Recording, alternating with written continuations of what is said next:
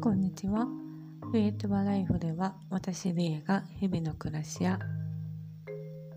考え事などについて のんびりとおしゃべりしています。ぼーっとしていました。えー今日は月曜日です。えーそうですね。相変わらずまだ雪はあんまり降らないんですけど、そろそろもう葉っぱが落ちきっていよいよ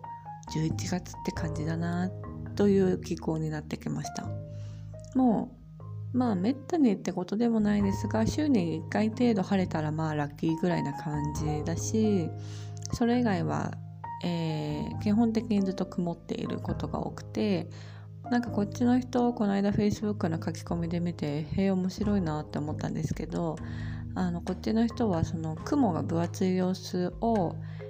えー飛行船のような形だと、えー考えるらしくてゼペリナイのような雲だって表現してるのを見たんですね。でゼペリナイってあのリトアニアの伝統料理の名前でもあってまあじゃがいも団子の中に肉がバシッと詰まってるみたいな料理なんですけどまあそれもかけてゼペリナイのような雲だって言ってて面白いなって思いました。まあそういう表現しないとやっていけないのかもしれないですけどまあそれぐらいには暗いですね。はいそんなわけでまあなんかいろいろちょこちょこ体験したこととか考えたこととか、えーあるにはあるんですが本格的な冬がやってくる前に晩秋のうちに今年も読書感想文的な回をやろうかなというふうに思いました。まあなんかなんだかんだ言ってそんなに本読んでる時間も多くはないんですけどでもねなんか今年も言うて何冊読んだんかな。何冊かは読んだんですよね。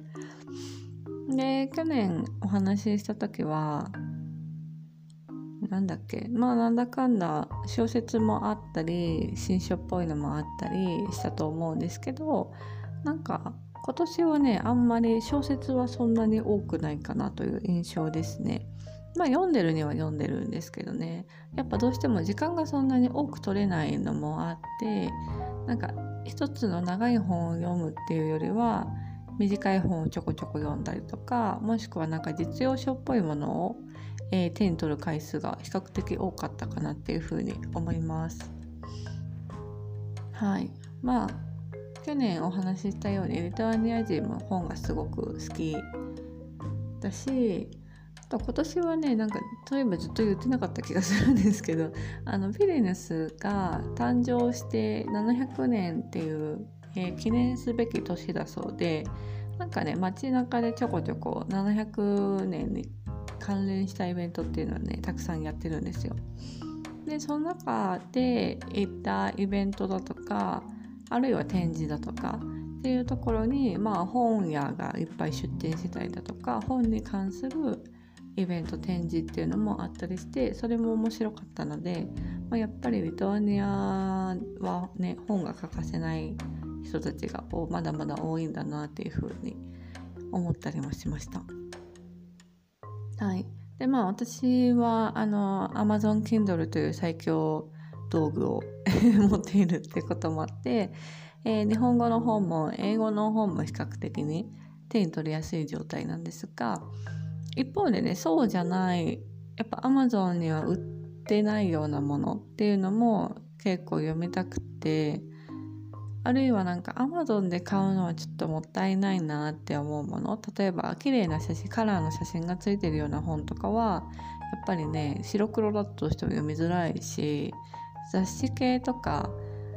になっちゃうとすごく読みづらいので、まあ、そういうのは日本から持ってきた方がいいんだななんていうふうに思ったりもしてます。まあ、そんな中でも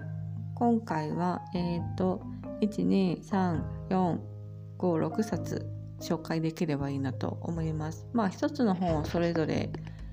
えーたくさん詳しく紹介できるわけではないと思うんですがというわけで早速いきたいと思います。えっ、と1冊目というか1冊目と2冊目を最初に一気に紹介しちゃおうかなっていうふうに思ってるんですけど、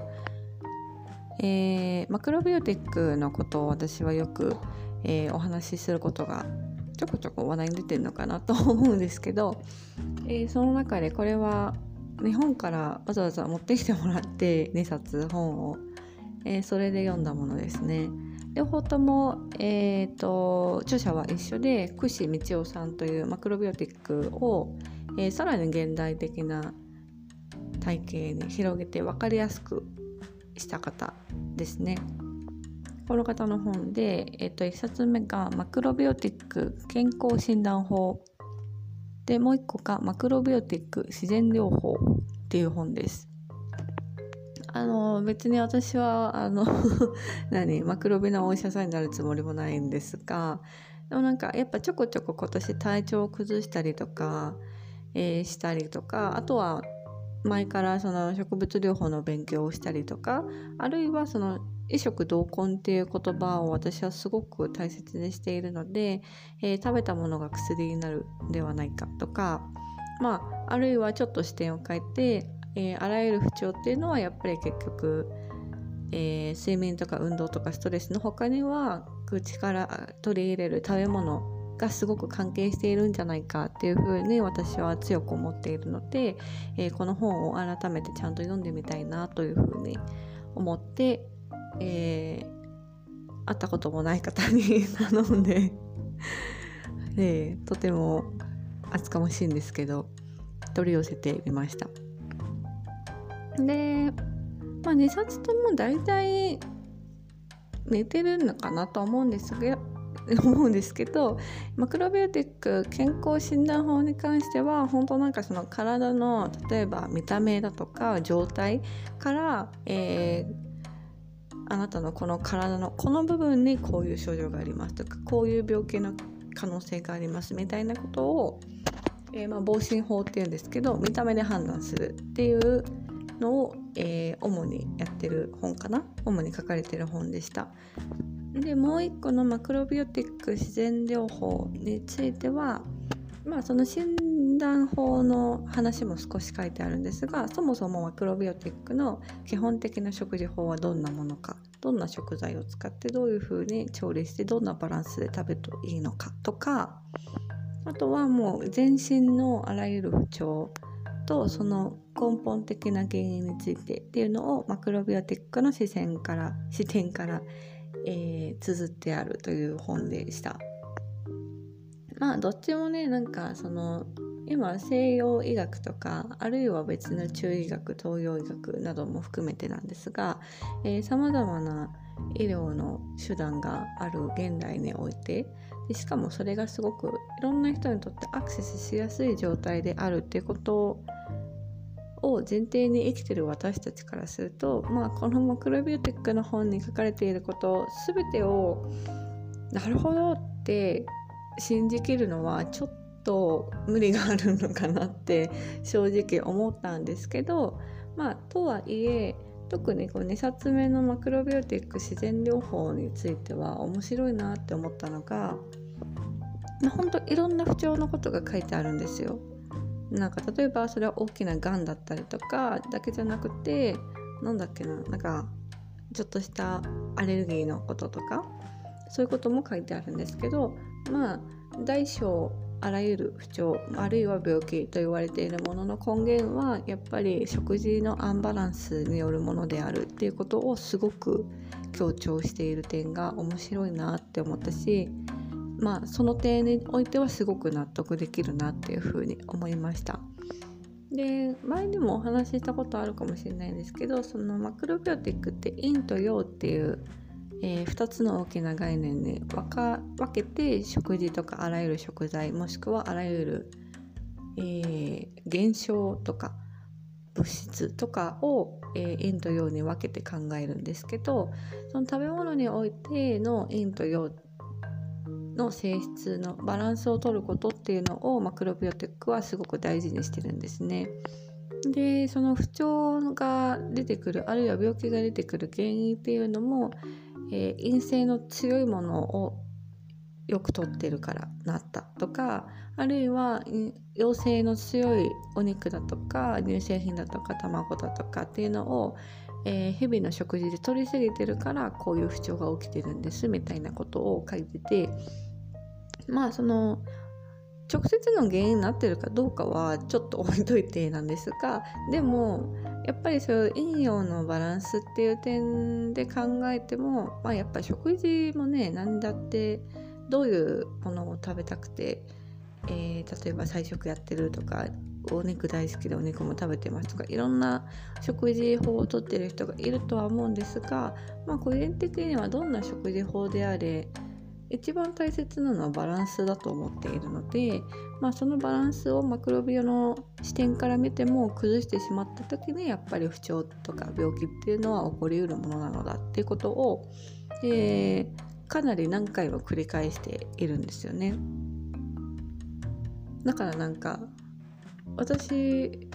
は最後の方あまたまたやみたいな。同じ主張がまた来たみたいな感じになってくるんですけどまあそれぐらいやっぱりなんだかんだ言って、えー、全ての体調の、えー、体調を左右する大きな要因っていうのは、えー、食事っていうものが大きく関わってるんだよってことを改めて知らされた本だなと思いましたし、えそれをまた改めて心に刻もうというふうに思わされた本でした。まあなんかこういう視点はねさすがにあんまりその西洋のヴィーガンとかプラントベースドダイエットには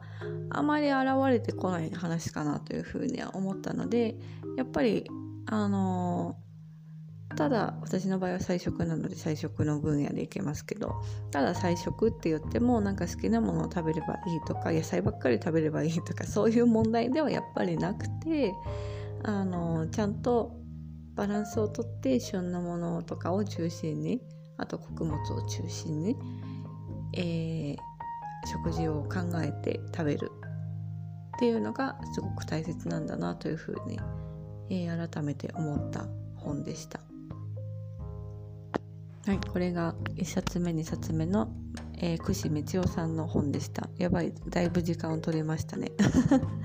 では2冊目いきます。2冊目はえっ、ー、と加藤中毒。19億年が太りすぎの世界はどのように生まれたのか。ロバート H. ラスティグさんの本ですね。これはあのこのラスティグさんってお医者さんなんですけどちょっとねごめんなさい。何のお医者さんなのか私も詳しく分かんないんですけど心臓病をすごく、えー、中心に見てる。あ心臓病だけでは脳か。脳の病気をすごくよく見てる先生でで特にあの子どもの病気をすごくよく見てきた先生の本なんですね。でこの先生が子どものあらゆる病気とかを不調っていうのを見ていく中でなんか近年なんでこんなに太りすぎの子供が多いんだ？肥満の子供が多すぎるっていうことに、えー、着眼点を置いていろいろとその日々の診察とか研究を進めたところ、えー、糖っていうものがすごく、えー、この肥満に関わっているんじゃないかっていうことを、えー、突き止めてめちゃくちゃ医学的論理的科学的に展開している本です。なんか一応一般の読者にも分かりやすいように説明してくれてはいるんですけどやっぱりなんかその体の中に具体的にどういうことが起きているのかっていうのを説明してくれてるパートとかはむずいってなっちゃいましたね。むずいって思ったけどあの分からないなりに理解しようとした結果あこういう感じなんだなっていうのはなんとなくつかめたしなんか糖っつってもあの何でも糖があるものっていうわけじゃなくてやっぱり12冊目のマクロビオティックみたいな感じであの生成されたものあるいは加工されたものを取ることがやっぱり体のアンバランスにつながるんだなっていうことを、えー、またここでも改めて認識させれさせられたっていう形になりました。うん、なんか健康系の本って多分いろいろあると思うんですけどあんまり私そんなに読んだことなくて分かんないですけどなんかこれだけすごく科学的にエビデンスをめちゃくちゃ多用しながらあの説明してくれる本っていうのもなかなかないのかなと思うっていうか、まあ、あるのかもしれないけどなんかすごく伝えたいっていう気持ちをめっちゃ強く感じた本でもあったのでなんかあのちょっとでも不調とかまあ肥満ってほどでもないけどなんか痩せないなとかあるいはなんかどうしても糖の入った食べ物やめらんないんだよねとか思う人はこの加糖中毒っていう本を思い切って読んでみてもいいかもしれません。なんかそういうすっごい悪いことが書いてあるっていう感じではなくてなんかちゃんと最後の方とかはじゃあどういう食事法が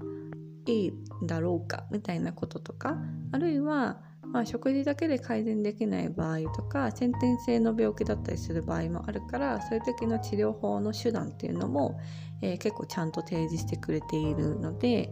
まあ、とにかくなんかそういう肥満系とか食事系のことについて知りたい場合はあのこの本もおすすめです。はい、これが3冊目の加糖中毒でした。で次4冊目なんですけど、えーと、柳宗悦さんの「民芸とは何か」という本です。これは随分昔の本になっちゃうのかな？と思うんですけど、まあ、すごく短くて分かりやすい本だったのでちょっと手に取ってみたっていう感じですね。で柳宗悦さんってその民芸のことについてめちゃくちゃいろいろ研究とかしてる方なのであの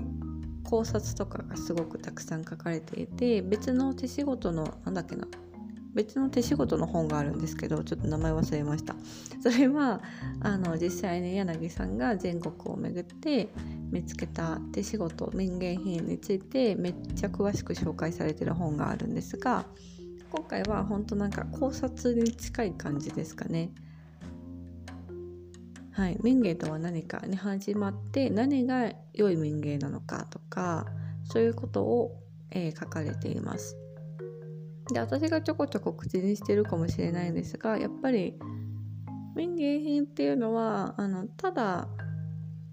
誰かが作ったもの暮らしの中で生まれてるものがただただいいっていうわけではなくてやっぱりそこに、えーと実用性を兼ね備えた美しさを持っているもの。なんかただ見た目が豪奢なだけだったら使いづらいじゃないですか。そうじゃなくてちゃんと暮らしのフローの中で、えー、使えるように設計された上で美しいと思うもの。まあ何て言うのかな。やっぱり生活の中に溶け込むものって美しいものがやっぱり多いんじゃないかなと私は思うんですよね。で素材もなんか安価なものを使ったものじゃなくてやっぱり暮らしの中で身近な素材まあ地域にもよると思いますけど例えば何かの木だったりとかえっ、ー、とコットンとかウールとかあとはまあこっちだったら蜜蝋とかもありえるんですけどそういうものを使った、えー、手仕事品まあ手仕事だけじゃないんですけどね。分業制で職人さんが作ってるものっていうのも含まれての民芸品ではあるんですけどなんかそういうもののうん意義といいますかどんなものがいい民芸なのかとか民芸が日常においてどんな役割をしているのか、そこまで書いてあったからちょっと忘れましたけど、まあ、でもなんか民芸とは何かって言ってるだけあってすごく民芸について深い考察をされている面白い本だったしこれはねほんとすぐ読めますね。で Amazon でもめっちゃ安く買えたような気がするのであのこれもおすすめです。面白かったです。はい、えー、これが4冊目の柳宗悦さんの「民芸とは何か」でした。であと2冊頑張ります。あのあとの2冊はねすいません。まだちゃんと読了してないんですけどあの現時点で面白かったと思ったので取り上げてみます、えー、そのうちの1個がえー、っとね Non-Violent Communication and Language of Life ってやつですね。ローゼンバーグ・モーシャルさんの本です。これはアメリカの心理学者さんだったのかな？が、えーと、考案したノンバイオレントコミュニケーションっていう NVC と呼ばれるコミュニケーション方法について書かれた本です。ノンバイオレントコミュニケーションってまあ何かっていうと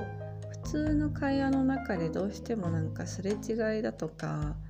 対立って起きてしまうじゃないですか。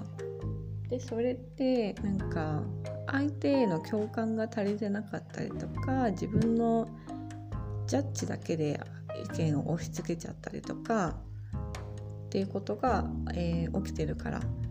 どうしてもコンフリクトが起きてしまうっていうことから基づいて、まあ、相手への共感だとか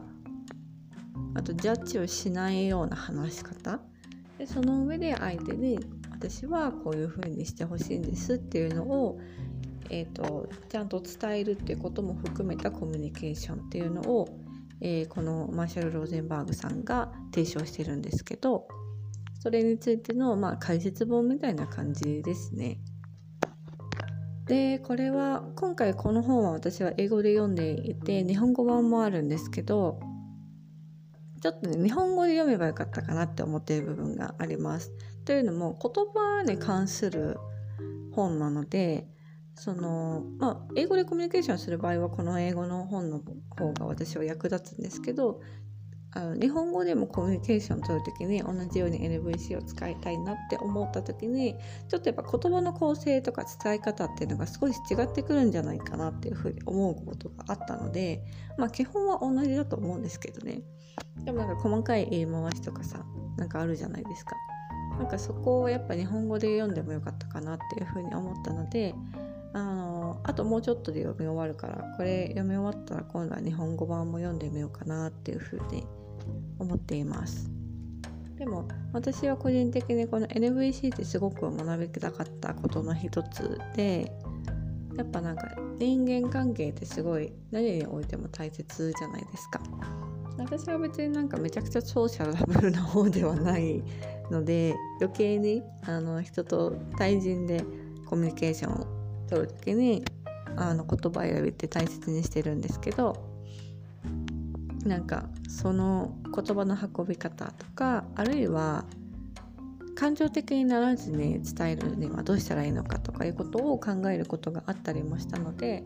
あのこの本はすごいなんだろう勉強になるし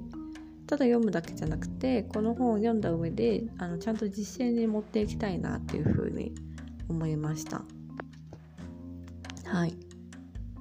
でこれが Non-Violent Communication in Language of Life でした。で最後の本はこれが唯一の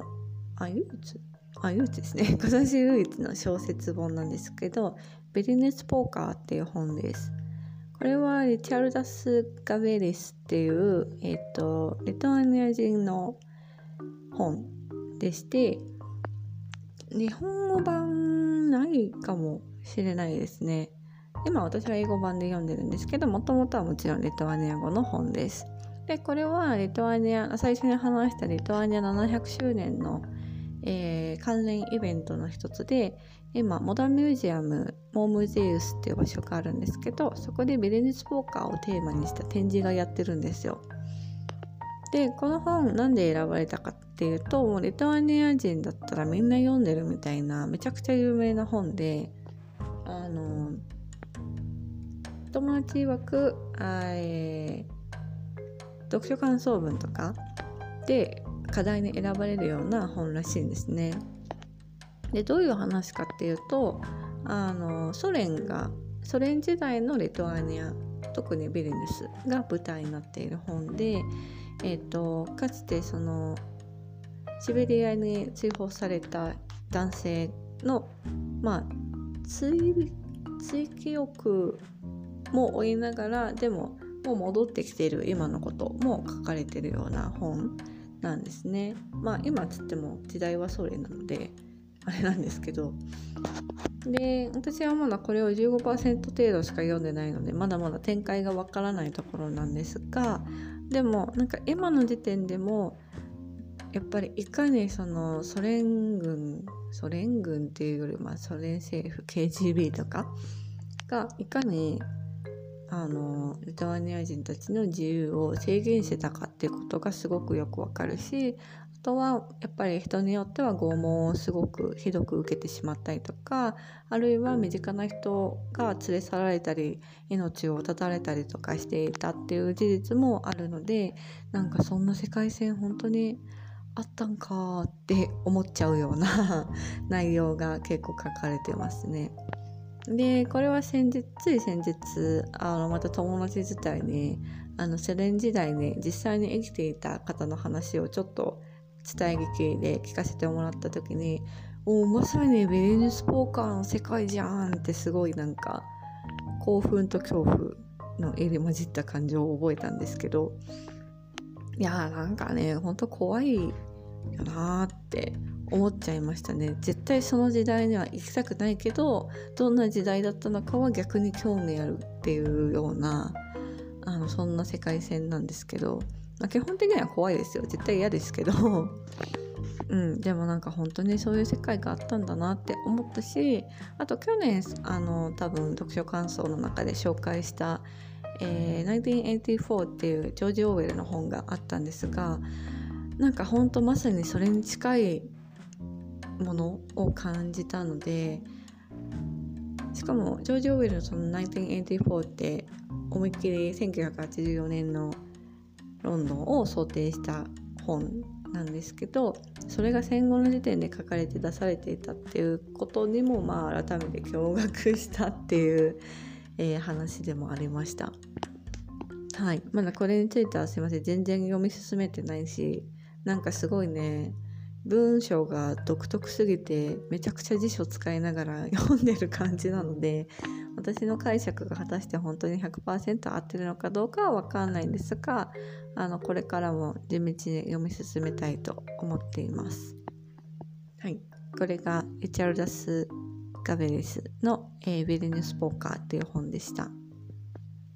まあだいぶ長くなっちゃいましたねすいません。はい、これが今年読んだ本の紹介でした。まあ、あのどれもこれに関してあ最初の2冊以外は全部あの Amazon の Kindle で売っていたりとかもしかしたら読み放題やってたりとかするかもしれないので興味のある方は是非読んでみたらいいかもしれないです。はいそんなわけで今日も最後まで聞いてくださり本当にありがとうございました。またねバイ。